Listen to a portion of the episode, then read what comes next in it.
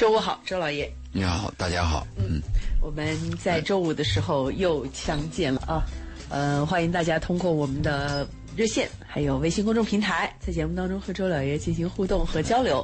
我们的热线是八八三幺零八九八八八三幺零八九八，微信公众平台大家可以关注“文化很有料”啊，材料的料。这个我们继续关于如何 hold 住对的人的这个大话题。对，我们就讲婚姻方面的嘛。前面我们讲了，上次讲了一个，就是提高自己的义务感，降低权力介入，提高自己的义务啊。我们上期讲到这个，这期呢，我们还是要讲到婚姻的问题。婚姻问题这里边，我们都会犯一个错误，我们会认为对方是可以改变的，因为在恋爱期间嘛，都有这个惯性。嗯啊，为了你嘛，哎，那就这样吧，或者说为了你，我可以做出很多委屈。但这里边我就要跟听众提出一个思考题了：你们相信人是可以改变的吗？如果他自己想要改变的话，你们俩说都对了。对，一鸣说难，这是肯定的了。是，如果要改变，如果要改变，不是你让他改变，而是他自己要改改变，或者他遭遇了重大的事情，对吧？一定是发自内心的。是是。所以，如果你们在结婚的第一天，你抱着什么？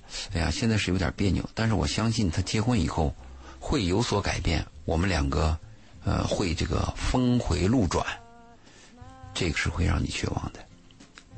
如果在结婚以前你这样想，他就这样子，半斤八两就是他了，我就认了。好，那这个有戏。再退一步来讲呢，你想改变的话，你这样想，我是跟他有点别扭，但是结婚以后做一点改变，我做改变，我自己做改变，不是改变他，我做一点改变，我去适应他，那也有戏。千万不敢说我想改变对方。如果你要想改变对方，或者对方想改变你，结果一定是嗯，很惨烈，遍体鳞伤。对，就是大家会不欢而散。其实恋爱期间也很难改变，但是恋爱期间呢，它是有一定的局限性。嗯，你见见面的时间就短嘛，冲突的面也窄嘛。那对方说好，那下次我我我改嘛？你相信他真改了吗？当然，有些事情是可以改的，有些规则方面的东西是可以改的，但是本性和习惯和价值观，特别讲到价值观，是没有办法更改的。还有那个习惯，谈话的习惯也很难改的。有些人说话就那么冲。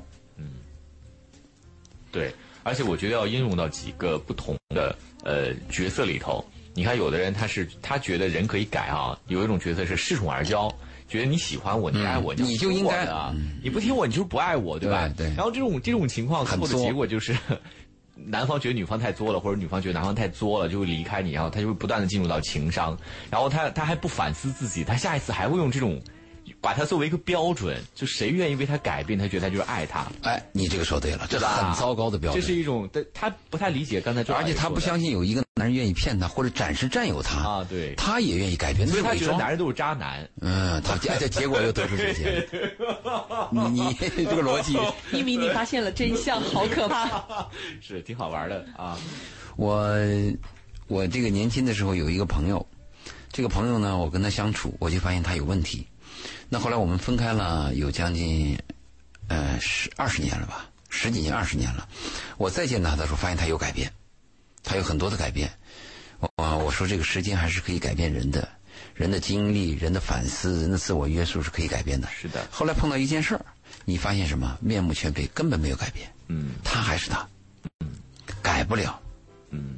我们说的难听的话，什么狗改不了吃屎，真是这样子。他的本性的东西，他的第一本能反应，他就出来了。但是这些道理，可能他随着时间的流逝，他慢慢琢磨出这个味儿了。嗯，他可能会发生一些变化，就他会明白人是改变不了的。他会收敛一些，他就不这样去做了，对吧？他认为利益吃亏了 啊，对，或者是对他有害。嗯，我们还有一个问题，我们 有时候你看到对方，他怕失去你，或者他是弱势方。他说：“我今后一定会改变，你相信我吧。你如果是看到这一幕，你如果真相信他说的话，你也完蛋了。但是你起码可以肯定什么呢？你可以肯定对方的态度，对方的态度是珍惜你的，对方的态度是愿意跟你接近的。这个好的状态你应该保持，但是你不能应该不能因为啊我在上风，我就咄咄逼人，我就放肆。你要珍惜这个态度。嗯。”你也知道他改不了，你不能说他下次以后还是那个样，你立刻就拎出来第一次，你说你看你说的话怎么怎么，你不要指望他能改变。对，改变不了，接受一个人就要接受这个人的全部，就要接受他的糟粕。你像你去一个大酒店，你接受这个酒店，你就要接受这个酒店的厕所和卫生间。嗯，没有办法，还是要找，呃，我觉得还是要找适合你，呃，适合你的，而不要说你找一个然后想改变他，这是完全不一样的。就是你哪怕找到一个不适合的人，你要决定跟他结婚了，对你就要认。是，你找到适合的很难吗？一鸣，你说你能找到适合的吗？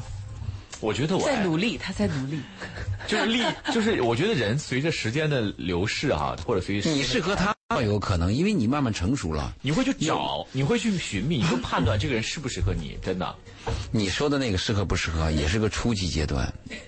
我的生活经历啊，告诉我，人有很多本性的东西和他自己的特质啊，他自己都未必知道。嗯，他是在某一天突发一件事情，突然被人发现。对哦，你还有这种特质有可，能他也恋爱的时候是对方看你看的比较清楚，他就会后来就会把你的很多缺点全都说出来。哦，原来真的是随着你不不断的恋爱，你不断的发现自己新的一面，很多人都是这样的。很难碰到适合的，所以我们在节目当中应该告诉大家，放弃那种适合的，只能找那种什么，我们必须在一起，我们只能在一起这种状态，同时我们接受对方的一切，他就这个样，千万不要想他能改变。如果你想了他能改变，或者你想改变他，我们刚才已经说了结果，结果就是遍体鳞伤。肖伯纳，肖伯纳是一个就是呃物理学的呃诺贝尔奖的获得者吧。他有一个理论，他的理论什么呢？他的第一个理论是天底下一定至少有二百个、两千个，甚至两万个，就像一鸣你刚才说的，适合你的人。嗯，而且你也适合他。如果这个人你找到了，或者他找到你，你们两个人的一生，不论是婚姻还是恋爱，还是在一起生活，都会比常人要幸福很多，对比自己单身幸福很多。这是肖伯纳的第一个理论。嗯，肖伯纳有了第二个理论，他在哪里？嗯什么时候出现？是个问号。嗯也许你结了婚了，那个人出现了，嗯，是吗？也许你发现那个人合适，他还跟别人结婚了。所以肖伯纳的第二个理论就是他在哪里，什么时候出现，是一个问号。好，接着肖伯纳推出了第三个理论，因此，我们百分之九十九的人第一次的婚姻是不合适的，嗯，彼此；第二次的婚姻是不合适的，彼此；乃至第 n 次的婚姻都是不合适的，彼此。嗯，这是小伯纳第三个理论。第四个理论呢？如果你要想找到理想的那个婚姻，那么只有一条路：不断的离婚，嗯，不断的结婚。小伯纳的第五个理论是：如果你想维持你的婚姻，而且坚守下去，唯一的方法就是改变自我，适应对方。没办法，嗯，这个，哎呀，怎么说呢？我还是有一点，会有一点不认同，就是我会觉得年轻气盛，当然不认同，啊，可能会，我可能会觉得我不会那么着急结婚吧不。甘心，起码很多人会选择说，如果不合适，我宁愿选择不要。我觉得就是慢慢这种呃趋势有发生，对，你说这种话，你如果不合适我，你可能不要这种话。一般都是有本钱的人，是吧？哎，因为你强势啊，强势就有这个选择权。有一天，当你苍老，当你变成剩女，或者你有一天突然对生活感到万般的无奈和感到孤独，你会变的。时间可以改变一切。向向命运妥协，对，对，你在什么状态？好可怜呐、人生 太难了。你说这种话讲一个，最典型的向命运妥协的例子，就是你知道有多少女生，你可以去问问身边的女性朋友，尤其是已经结婚生孩子的，你问问他们什么时候决定生孩子的，都是快不能生的时候再决定生孩子的。在那之前有多少女人是下定决心，我不要孩子，我就要自己的生活，但是你会发现他们前后判若两人，这个这个也不是向生活。屈服也不是向命运屈服啊，这是它就是个我觉得自然状态它是一个自然状态，对就是自然而然到了这一步了。你想要了，当时你不想要，就这么简单。无知者无畏幸运的人，想要的时候还能要，不幸的人想要的时候要不到了，这就是区别。就是幸运和不幸，但是也不是屈服，我觉得不是，它是一个自然而然的状态。就是前面真的是真心的，他不想要也是真心的，后面他想要也是真心的，也没有被胁迫，也没有怎么样，就真心的。在你那个女人碰一碰就怀孕的这个年代，我就不想要，因为老娘能继续生，有的是。等你子宫的壁厚小于四，小于五。而且你的黄体酮激素都下降以后，这个时候怀孕比较难的时候，有些人是迫切的想要一个孩子。嗯，所以当我们说一句话、做一个决定，你可以看出这个人状态。他的状态在成功的状态的，他是一种说法；但是他在那个没落的状态的时候，他又是一个说法。所以你要说什么，你要表达什么，跟你的状态有很大的关系。年轻气盛是必然的。所以为什么说？人至将死，其言也善；鸟至将死，其鸣也悲。它是一个自然的规律，不是我们说我们很理性的啊。我我在年轻气盛的时候，我就能说出那种非常谦卑和和非常这个温和的这种语言，不是这样子的。得意就必然忘形。那等我弱的时候，浑身缠着病，身边没有人，对吧？找个保保姆，一一还得算算这个钱够不够。到那一天的时候。你又是一个状态，所以我们讲人和人的理解难在哪里呢？难在就是我的生活阅历和你的生活阅历是 A 和 B，你让 A 去理解 B，B 去理解 A 是非常困难的。嗯，那为什么我们要读书、要看电影、要学习、要交流？就是我们要懂得更多的人生，我们要逆向思维。一般有逆向思维、能理解别人的人啊，往往这种人都比较可爱。我们最害怕的就是。拿自己的眼光看别人，拿自己脑袋想别人的问题。啊，当然我们希望啊，呃，每个人能够一直气盛气盛下去。你看，有时候我就看着我那个女儿，我就在想，你看她那个年轻气盛，自以为是，你是没碰过壁，啊，哪天碰了你就蔫了。但是我又反反省自己，难道真希望你女儿有一天蔫了吗？我就想，一个男人爱一个女人，真是希望这个女人在少女的时候啊，就年轻气盛。变成少妇的时候依然年轻气盛，变成老太太的时候呢依然年轻气盛，因为身边有一个让着她，嗯，爱着她的男人。同时，这个女人她又有收敛，她并不是非要年轻是年轻气盛，那这种男女关系是很美好的。嗯，朱老爷描述一个理想状态，理想状态很难达到。对，就理想状态呢。所以我们刚才讲到一个婚姻之前，你如果想改造对方。我们讲如何 hold 住嘛？如果你要想改造对方，或者是强势的改造对方，或者以为对方能改造，抱有很大希望的话，我们讲会失败。对，hold 住就会失败，它是个很大的 bug，非常非常麻烦。对，不要改变对方，尝试改造对方，这是不可能，不可能啊。嗯，我记得在周老爷刚来上我们文化星空节目的时候，那个那个跟听众的互动印象非常深。那位朋友当时说的是她老公。又酗酒，然后呢又不能戒啊！对，对我我印象最深的一一点就是您当时说到了两个问题。写遗嘱。对，第一个问题就是自己要为自己负责。嗯，我觉得这句话放到现在依旧是很，其实很严肃的一句话。就大部分人可能没有太搞清楚自己为自己负责到底。是什么意思？大部分的人会觉得我挺负责的，我的生活我决定，所以遇到任何的后果我都接受。呃，那如果有苦，我也要自己吞。嗯。但是这里面就有一个问题，就是如果有苦，我也要自己吞的时候，你大概不知道，那个苦有时候你是吞不下去的。嗯。大部分的时候，我们无法想象，就是在顺境当中，其实是想象不到逆境。可能会糟糕成什么样子？于是，在顺境中，我真的觉得我可以为我负责。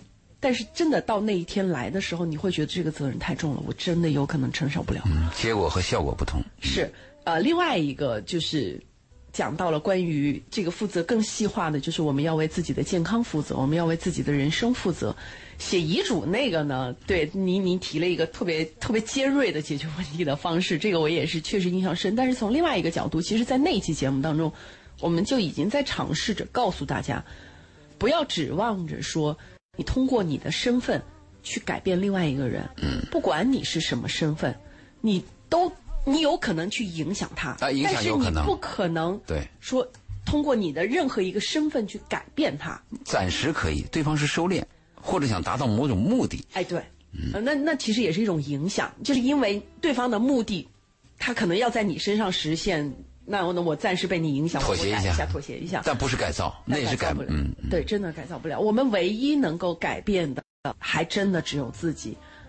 呃，对，刚才贝贝讲到一个那个影响啊，这个我倒说，我们客观讲啊，如果改造我们放弃的话，影响有没可能呢？影响有可能，影响和熏陶是有可能的，啊，那么如果我们在夫妻之间、男女关系之间，我们发现我们放弃改造的权利，但是我发现你有一个问题是确实对你的身体是有害的，那我能不能慢慢说？能不能带有耐心的跟你交流？这个里边就讲到一个以柔克刚了。如果我们夫妻之间的交流能有能以柔克刚，能四两拨千斤，即便你改造不了对方，对方慢慢能懂得你的心。我们害怕那种硬碰硬，就是讲是非。你这个东西就是错的嘛，你为什么还要这样？这个东西会影响关系。嗯他就是错的又怎么样？那与生俱来的也有，遗传的也有，后天养成的恶习也有，都有可能啊。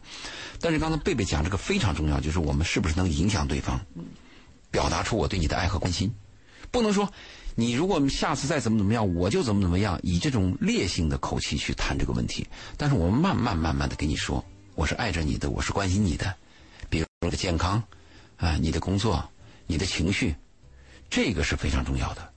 我为什么讲以柔克刚？上次我们谈话的时候，在结尾的时候，我我带了一句话，就物理学有一个叫同物质抱死现象。比如说你这个螺母是 ABS，螺丝也是 ABS，你把它拧紧了以后啊，注意抱死了，拧不下来。就这两个物质，一旦拧死以后是抱是是拧不开的。所以你们去看所有的螺母，它是一个钢材，它的螺丝是另外一个钢材，它两个的硬度是不同的。这样的东西拧紧了以后，才可以把它拧开。那男女关系也是啊，如果你们两个的刚度都是百分之九十，那你往往起撞，那撞的结果肯定就是你死我活。如果有一个刚一些，有一个柔一点，那可能就会好一些。呃，多数人提倡女性柔一些，我也是这样提倡的，我也这样提倡。这个不代表是大男子主义，女性的身份适合柔，对，人家男男性要柔一点，想象一下，这个会有点别扭。啊，有点娘。但是男人要礼貌，要谦和，这个是重要的。如果两个人都柔和一些，我建议女性柔和一些。如果男人能柔和，当然更好。我们说四两拨千斤啊，不仅仅讲的女性。如果这个男人在工作当中，在碰到困难、与人相处的时候，这个男人也能四两拨千斤，那这个男人也很伟大，嗯。对吗？嗯。其实我会觉得啊，就是，呃，这个这个感受，一方面是周老爷带给我，另外一方面一鸣也会给一鸣我一些也带给你。啊影响，对，会有一些影响，就是在于我们可能在生活当中，在有一些不该较真的地方太较真了。情绪化，那是情绪的问题，就是一定触发你情绪。哎，对，嗯有一些事情吧，它不是理性的了。呃，它其实没有必要非得分个对错。他没有必要的原因，你还要那么做，就说是情绪的问题了。哎，是的，但是呢，就是重点是我们要认识到这一点，就是这个事情好吧，你在你强烈的情绪的要求之下，你分了对错了，你赢了，怎样呢？你说爽了吗？你获得了什么呢？你真正得到了你想要的吗？你到底想要的是什么呢？我觉得大部分的时候，我们带着情绪是考虑不清楚这个问题。大部分是情绪，嗯，对，因为呃，比如说啊，男女之间可能因为一个事情发生了争执，女方或者是男方一定强调说这个事情是我对你错，或者你对我错，一定要分个对错。其实，在这个对错的背后，他到底想要的是什么呢？很多人没有搞清楚，有的人要的面子，有的人要的就是情绪。这个面子到底给你带来的是什么？你的自尊心、你的骄傲啊是还是你搞清楚你到底要的是什么？这个骄傲、这个自尊心，比一个爱你的人、一个愿意关心你的人更重要吗？哪个更重要？啊，对，你说的是理性的分析了，但是人在情绪的时候不考虑这些东西，呃在理性的时候多考虑，那么甚至在情情绪化的情况，把自己最爱的东西，电视机什么砸碎的人也有很多，这是很糟糕的。哎呀，宁肯砸电视也不要打人啊！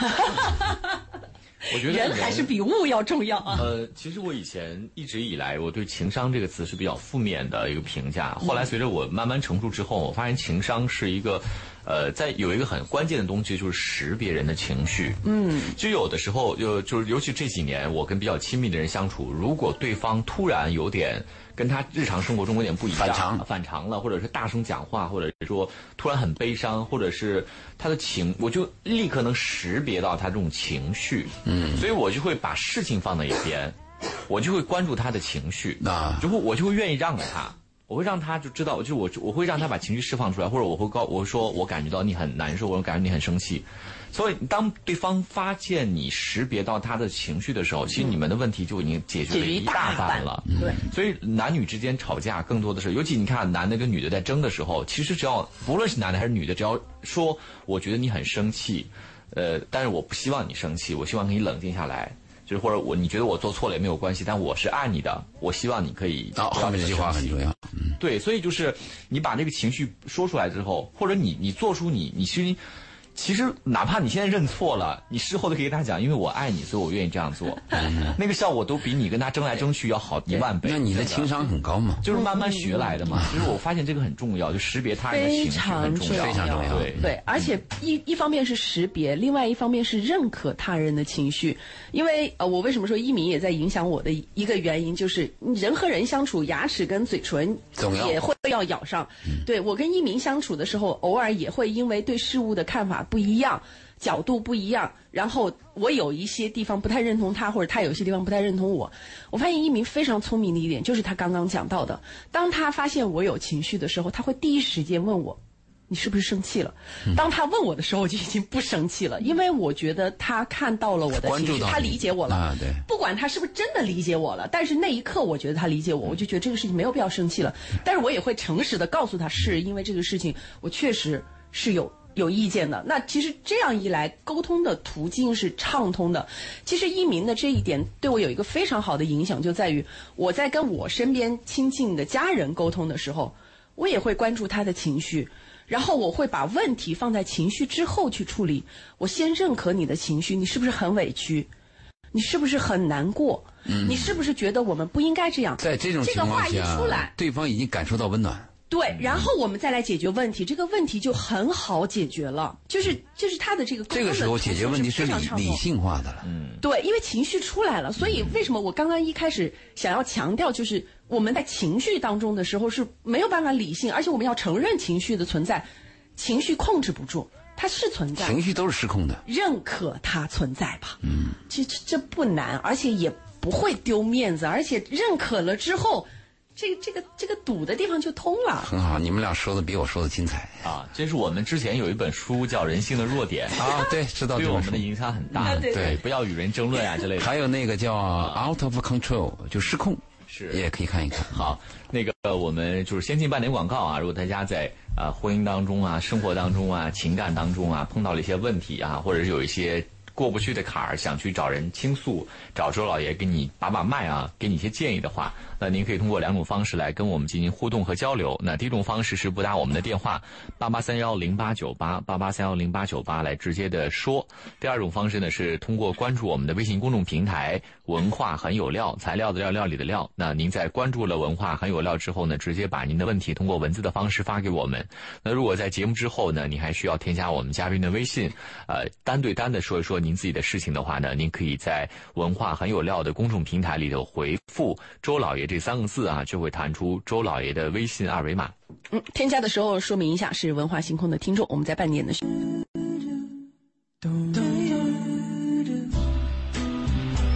好，欢迎大家继续回到今晚的文化星空。今天是周五，我们和周老爷，嗯，共同来聊一聊这个情感生活当中最近的大话题，叫如何 hold 住对的人。对，嗯，在上半节儿的时候呢，因为情绪的问题哈，我们讲到情绪问题。对共同探讨了一下关于这个情绪问题。第一，承认它；第二，看到它；第三，说出来。情绪，我们说，刚才贝贝说到一个，我们要认识到这个问题很难。很难。呃，因为我们在情绪当中的时候很难认识情绪，是不识庐山真面目，只缘身在庐山中。嗯，等我们回过去以后呢，事情过了以后，我们也很少反省。如果你能在事过之后，能反过来认识到当时我的情绪，这都是件好事情。嗯嗯。哎，在情绪当中我们就不谈了，很难做到的嘛。但我们事情过过去以后，是不是能够翻过来认识到情绪的问题？我们在夫妻矛盾当中，大部分是因为情绪引起的，不是事情原本的什么呃对与错呀。是与非，而是因为情绪，你不尊重我，你一个眼神，你你你一个口吻，因为这个东西飙起来的。但是刚才我们谈到一个是与非的问题啊，那我们就顺便说一下，我原来有一个话题就是，两个相爱的男女当中，两个相爱的男女之间是否有对错，这是我原来谈过的一个话题。那今天呢，刚才一鸣又提到了个，两个相爱的男女之间或者夫妻之间有没有对错？这个问题是很多夫妻当中都谈的问题。我对为什么要听你的？对方就说你怎么对？你明明是错的。你去见老人，老人就会这样讲：哎，那点小事没有什么计较的。嗯。而我们经常在呃讨论的时候呢，也会这样讲：哎，我们俩好说，谁对听谁的，谁对。我们发生分歧的时候啊，都认为是自己对，都认为对方错。而我们把家庭这些琐事啊。公布公布到第三方让大家评价的时候，你又会发现一个问题：这个评论没有统一的标准。嗯哼，张三说你对，李四说他对，对呀，对不对？那我就提出的问题是：两个相爱的男女之间是否有对错？一部分人这样回答的，没有对错。如果说两个相爱的男女之间没有对错，好，如果啊，咱们按这个没有对错的这种行为方式往下推论啊，没有对错，那听谁的呢？只有两种情况。一个是听强势方的，谁厉害听谁的。嗯，你你既然没有对错嘛，对吧？那第二个呢，听谁的呢？听那个就是愿意离开你、敢于离开你的人。我舍不得嘛，那我只有听你的嘛。嗯，我爱你嘛，我更我更珍惜你嘛。而你觉得无所谓，那我只能听你的嘛。嗯，所以这样的话，可以听谁来做这件事情的人的。就比如说啊，你是家庭主妇，这是归你管，那当然是你说了算了。哎，对，这个是我们如果因为这件事情产生了分歧，那么这件事情最终谁来着手处理？谁掌刀，谁掌勺？对对对对对，谁来掌勺，谁来听谁的？嗯，对啊，其他人就不要说。所以，如果如果出现这样的问题的话，那我们只能这样评价。那我们讲第一种，听强势方的啊，那皇帝和皇妃，那你说那只能听皇帝的了？那你说我们现在是男女平等？嗯。呃，夫妻互爱，那你又不是皇帝，我也不是妃子，那你说怎么办？所以我把这个问题提出来，就有有些人提出第二个理论，就赞同我。他说，男女之间是应该有对错的，再爱的男女之间也有对错。好，那我们按第二个理论推。那我的问题是，既然有对错，对错的标准是什么？比如我们讲人干净，人以什么为净呢？人以水为净。洗手了没有？吃饭前洗手了没有？卫生间出来是洗手没有？啊，这个做饭以前菜有没有洗一洗？人以水为镜，我们的标准是这个标准。我们的公共道德什么道德呢？不能偷别人东西，啊，对别人要有礼貌，这是我们公共道德，不能随地吐痰，不能随便扔垃圾，这是我们公共道德对对错的这个之分。对吗？如果你请一个朋友到你家来吃顿饭，这个朋友哥们儿走的时候呢，不但把你家的那个那那个什么值钱的东西偷走了，还给你老婆塞个约会的条子，那我们大家都会说你这个朋友是错的，他有一个社会的普世价值观。我们是不是这样的？是以这种方式判定对错的？那我们以公司之间判断对错什么呢？Contract 讲的是合同。你说三十号以前付款。你三十一号还没付，你延期了，你就错了。你合同上讲的是三十号要给我们交货，但是你三十号迟迟过了几天还没有交货，你就错了，你就应该赔偿。所以我们讲啊，这个对错，社会有社会的标准，社会道德有社会道德的标准，公司有公司法的标准，法律当更不用讲了，很清楚啊。他有戒律的嘛，一条一条。但是两个相爱的男女之间，就是我也可以让你，你也可以让我，我们俩都无所谓，可以滚在一起，可以吃在一起。那你说两个相爱的男女之间，对错什么呢？这是我原来在嗯在书城讲过的一次讲座讲的一个问题。那最后我的结论什么呢？我的结论就是两个相爱的男女之间也有对错，有契约就有对错，没有契约就没有对错，这是我的结论。比如一男一女讲好了，今天我们去。啊，买这个一件红色的窗帘，是不是那一件？咱俩都说好了。女方说我就要那一件红色的窗帘，虽然很贵，男人说好，我们出了钱，就这么认了。但是到了现场，男人改口了，男人说太贵了，换一个便宜的。你说谁对谁错了？如果按我来讲，有没契约？你俩说好了没有？好，你俩说好了，出门以前是不是说好的？说好的，有契约，男的就错了。那如果没有契约呢？两个人走在街上，突然看到一个红色的窗帘啊，也很贵。女人说我要买，男人说哎，咱们省省吧，这个月不好过。你说俩谁对谁错？没有对错。如果这个男人讲说，我明天要请你吃顿饭，第二天早上找了个借口把这个吃饭地儿给黄了，你就错了。有一次我从华侨城打的回来，我那个出租司机在那唠叨，他说我听过你的节目啊，这个我呢有个事想请教一下。说我的女朋友呢，现在跟我吵，呃，原因是呢，我上个礼拜说好了，礼拜天要带她去民俗村转转一天。但是呢，我礼拜天呢，家乡来了几个人，那老家的来的人你就得接待啊。那我就爽约了，爽约呢，他给我这礼拜还跟我生气，他生气呢，我就跟他说，那我下次不带不仅仅带你去民俗村，我还带你去哪哪哪里锦绣中华，我让你多赚两个。他说他还生气，你说这个女人是不是很糟糕？你看，这是他的价值观，为什么呢？他没有契约精神。那你说没有契约精神这种人，你要给他讲一个，就是对和错、是与非啊，你要给他建立基础的东西啊，那很难的。那我就问他，我说你说话算数不算数？他算数啊。我说那如果说话不算数呢？他那不说话不算数就不够意思啊。我说不够意思怎么办？他不够意思那就该骂呗。我说那你那天说，你说上个礼拜带你这个女朋友。要去民俗村，那怎么你说话算数吗？你看他就找理由了。他说：“哎，那什么，我我老家来人，老家来人。”我说：“你不是老家来人，是在你心当中那个价值观。你女朋友不知道你老家来人那个价值有多高，对吗？你女朋友就是给你完成一个契约，你那个契约，你既然说话不算数，那你是不是很糟糕？你是不是该骂？”他说：“那我不是跟他说了吗？那我补偿他吗？”我不说说好了，下个礼拜再带去两个地方吗？我说你说那后呢补偿还没有实现，在没有实现以前，对方有权谴责你。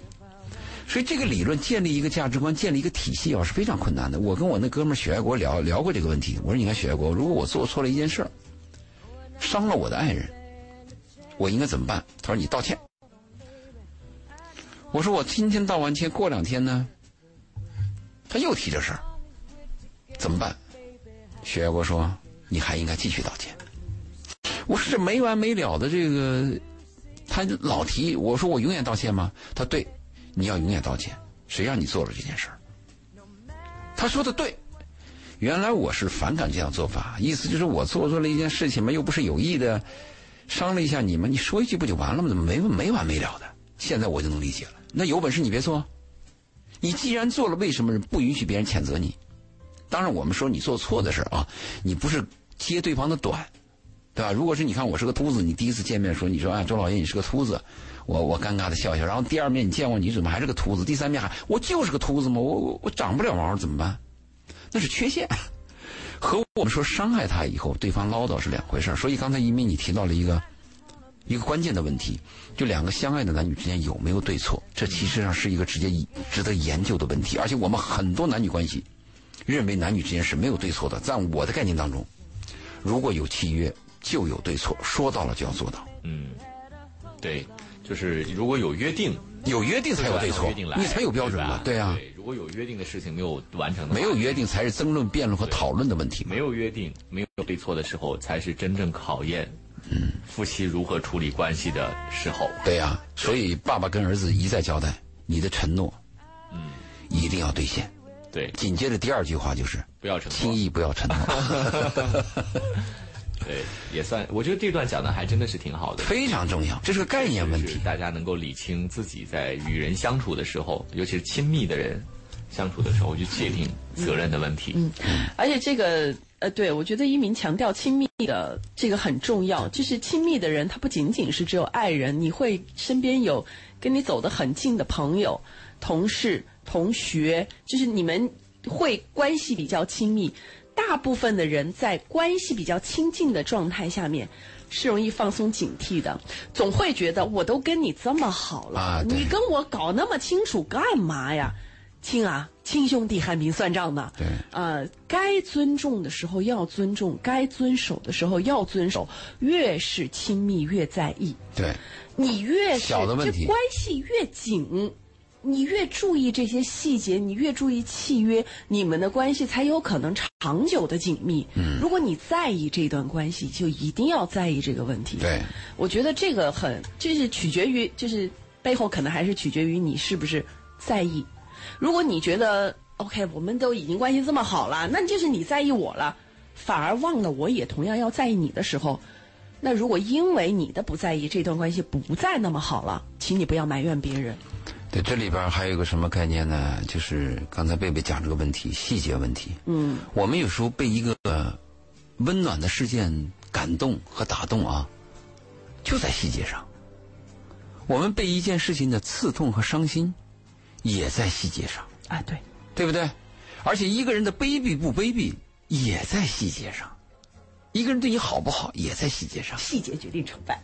对这个细节呢，是我们嗯嗯一定要注意的问题，并不是我们想象那么那么通俗的啊，那么明明显的问题啊。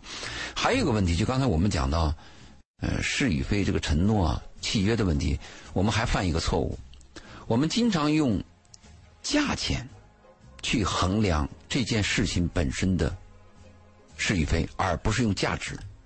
什么意思呢？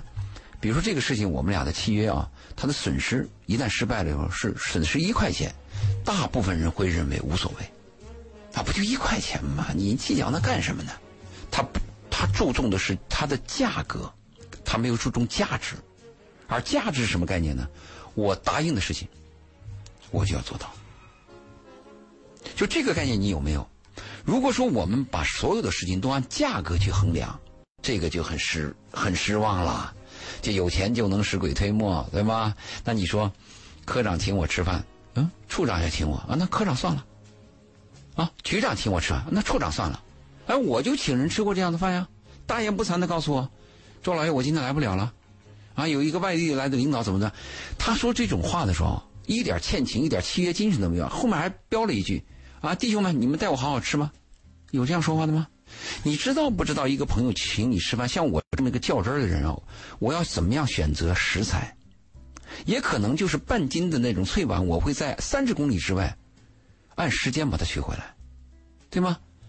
所以我们就讲这个契约，你到底是按价格去确定它，还是按价值？我希望每一个人都建立价值的概念，而不是价格。就是我答应你一件事，哪怕说明天我就给你送啊一碗稀饭。我答应的事我就要给你送过去，因为对方可能在期盼这碗稀饭，可能因为你这碗稀饭，他把别的东西就推辞掉了。但是很遗憾啊，我接触大部分的人，周边的朋友，都是以价钱去衡量契约的高低和重要性。所以，如果你身边有一个言出必行的人，不管怎么样，请努力变成他的朋友。非常可贵，嗯，对，太重要了，太重要了，嗯很可贵，很难得。就哪怕就是，反正我们刚刚也讲了，你亲密的关系可以有很多种，哪怕你没办法爱上他，但请你珍惜他，对因为这样的人，这样的品质太少了，太难金子般的可贵。真的，真的，真的。所以，如果有这样的一个人，他出现在你身边，你们可以成为朋友。妈呀，一定要抓住他，不能让他走了。我们虽然是讲如何 hold 住人，讲男女关系啊，嗯同时我们有时候讲着讲着讲着就跑题了，但这些跑题的这素材和这种交流啊，我希望对大家也是有营养的。嗯嗯，非常感谢周老爷今天在我们节目当中跟大家的分享。如果大家意犹未尽，或者有些话想私底下跟周老爷说，请在“文化很有料”的微信公众号当中回复“周老爷”，然后备注一下是文化星空的听众。我们下期节目再见。